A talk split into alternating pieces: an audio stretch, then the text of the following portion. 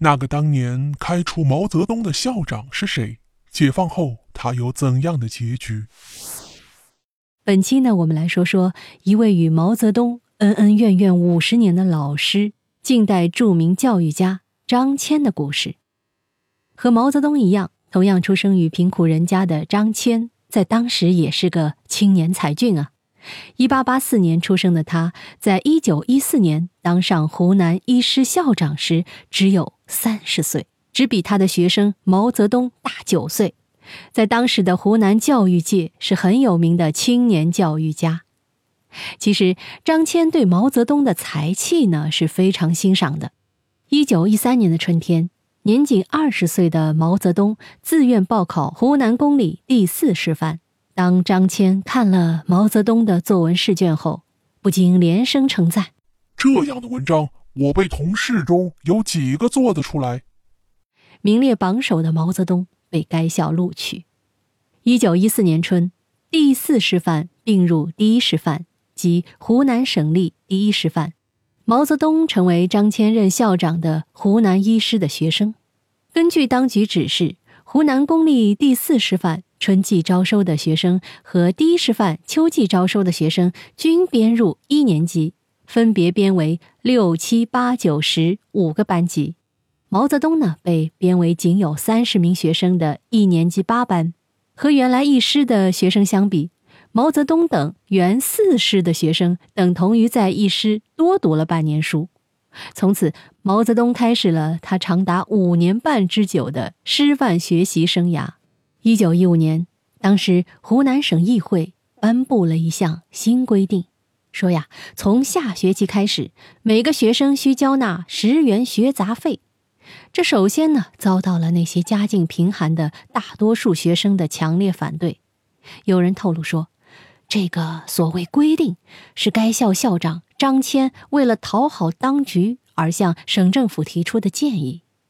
于是，湖南省立第一师范的学生们纷纷举行罢课，掀起了一场声势浩大的驱张运动。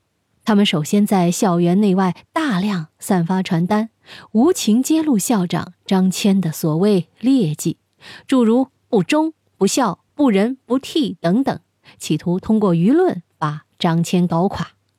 可是，毛泽东看了则不以为然。感到他们这样去写，并没有打中张骞的要害。他心平气和地对大家说：“我们不是反对张骞当家长，而是反对他当校长。既然是要赶走校长，就要批评他办学校如何办得不好。”大家一致认为毛泽东的意见很对，于是毛泽东重新起草了一份传单，批评校长张骞如何对上奉迎，对下专横。办学无方，贻误青年，并连夜派人感应出来。次日清晨带回学校，广为散发。这样一来呀，事情很快传遍了省城。湖南省教育司当即委派一位督学来湖南省立第一师范调查，在全校召开大会，要求学生复课，不准继续胡闹。这更是学生们火上加油。他们纷纷给这位督学递纸条，上面写着。张骞一日不出校，我们一日不上课，搞得督学狼狈不堪。他只好答复说：“哎，你们还是上课吧。下学期张骞不来了。”这样一来，可把张骞气活了。有一个学监向他告密说，这份传单是二年级八班学生毛泽东写的，而身为一校之长的张骞也断定。这篇内容充实、气势磅礴的文字是出自毛泽东的手笔，于是张骞当即决定要挂牌开除包括毛泽东在内的十七名带头闹事的学生。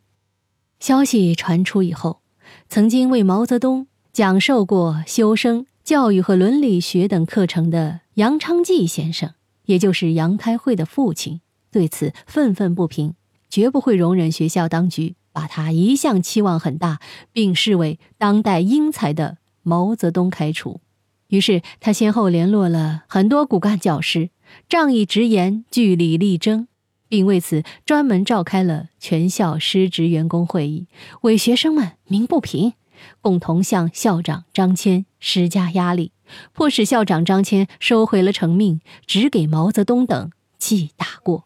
可是医师的学生们并不就此罢休啊，他们继续发动罢课，重申自己的誓言：张骞一日不出校，我们一日不上课。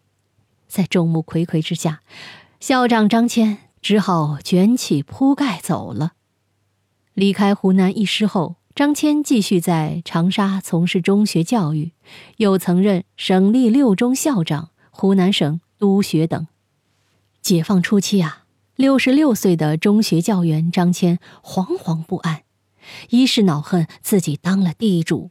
他家本是贫农，以后任教四十余年，靠积蓄购置了一份田产，未想却成了地主。二是呢，当年的学生毛泽东，如今成为党和国家的最高领导人，悔当初不该提出开除他，又给记大过。三是，在重庆谈判前夕，他还给毛泽东发了一封电报，希望他信勿固执。这不是替蒋介石说了话吗？张骞日夜在惶惑与苦闷中生活，又加上生活吧很穷困，有时竟吃不上饭。他想给毛泽东写信，却拿不起笔来。一九五零年十月五日，毛泽东在自己的家宴上向湖南医师校长周世钊打听起张骞来。当他听说张骞一直在教学，当时很受感动，说：“张骞这个人很有能力。”三十多岁就当了医师校长，不简单呐！原来我估计他要向上爬，结果没有。解放前吃粉笔灰，解放后还吃粉笔灰，难能可贵呀！当时赶走他没多大必要。周世钊接着把张骞生活窘况和愁苦心境向毛主席做了汇报。毛主席感慨之下，不假思索地说。对张骞应该照顾，应该照顾。十月十一日，毛泽东写信给湖南省省长王守道，信中提及张骞一生教书，未做坏事。现闻先生家口甚多，生活极苦，拟请省政府每月给津贴米若干，工资养老，并请派人向先生予以慰问。张骞感慨异常，夜不成寐。灯下，他握笔含泪给毛主席写信，表达感激之情。接信的第二天，毛泽东就亲自给张骞回了信，对张骞的生活困难表示极为挂念。这一语既心动肠，力重千钧。张骞欢欣鼓舞，以他的学生中出了这样一位伟人而高兴，感到这是他非常值得骄傲的事。一九五一年秋。张骞还应毛主席之邀来到北京。到京后，毛主席还请来了青年时代的一些朋友，一起在中南海吃饭。叙谈间，毛主席叫来子女，向他们介绍自己的老校长和师友，诙谐地说：“你们平时讲你们的老师怎么好？这是我的老师，我的老师也很好。”大家顿时消除了拘谨情绪。张骞这时。却想起当年那场学潮，一边吃一边做检查。毛主席缓缓的摆摆手说：“我那时年轻，看问题片面，过去的事不要提了。”饭后，主席陪他们参观中南海，看电影。几天后，毛主席派卫生部副部长傅连璋来为张骞等人检查身体。在北京的两个月。张骞不但国庆时登上了天安门观礼台，游览了京津名胜，还乘飞机鸟瞰了长城风光。不久，张骞回到湖南，每月领取的聘金加上学校的薪水，使一家生活有了保障。他常参与国家大事，应邀做报告，深为人敬重。上世纪六十年代初，人民生活比较困难，张骞此时身体不适。不久，他又收到了主席的信，并捎来两千元钱。一九六七年的一月二十一日，著名教育家、原湖南省立第一师范学校校长张骞先生因病逝世。时任湖南省副省长的周世钊，也是原来医师的学生，主持追悼会，并在追悼会上满怀深情地讲述毛泽东主席对这位老校长的客观评价和深切关怀，使人们的尊师情谊更加深厚。好了，本期的故事快讲完了，不知道大家听了毛泽东和他的那位校长的故事有什么样的感想吗？嗯，从我的角度来说呢，整个故事让我觉得起起伏伏，世事无常。这个故事里面让我印象最深刻的是毛泽东在吃饭时说的那句话：“我那时年轻，看问题片面，过去的事，不要提它了。”我觉得这句话颇为的耐人寻味。